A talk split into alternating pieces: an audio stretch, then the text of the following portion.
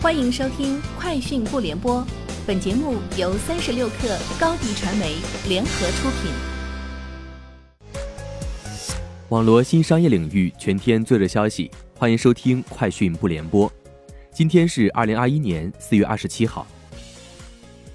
从知情人士处获悉，于四月二十六号与哪吒汽车达成投资意向的三六零，将继续投资智能汽车领域。目前已与潜在投资标的进行接触。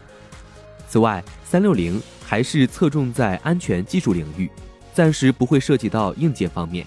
该人士透露，中国新高教集团有限公司公布截至二零二一年二月二十八号六个月中期业绩，总收入为九点二五亿元，同比增长百分之三十四点一；主营业务收入七点八七亿元，同比增长百分之二十九点八。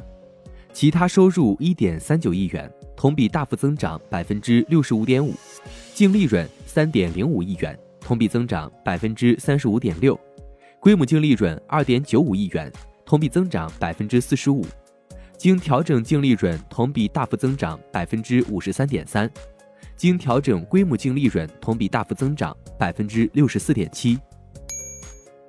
三十六氪获悉，上海车展期间。华为携手合作伙伴最新发布 Harmony OS 智能座舱等新品。合作伙伴喜马拉雅定制开发了可与 Harmony OS 相结合的车载版应用。自双方合作至今，喜马拉雅借助华为智能座舱提供的 Harmony OS 开发者工具，陆续为鸿蒙系统开发了三个软件版本。OPPO 近日对事业部进行改革，现已改名为 IoT 事业群。同时将组织架构一分为三，按照设备种类下设穿戴事业部、手表手环、智能显示事业部、电视和音频事业部、耳机。设立单独事业群意味着独立后的 IOT 事业群将自行拥有决策权。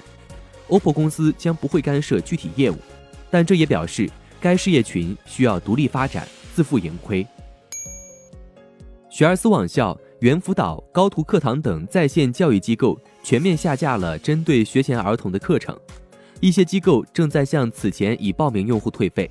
三月底，教育部印发《关于大力推进幼儿园与小学科学衔接的指导意见》，要求落实国家有关规定，校外培训机构不得对学前儿童违规进行培训。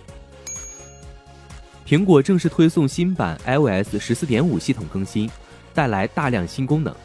佩戴口罩时，可通过 Apple Watch 进行手机解锁，支持通过 AirTag 在查找 App 中跟踪查找重要物品。苹果新隐私政策正式生效，应用程序需征求用户授权后才能追踪在线数据。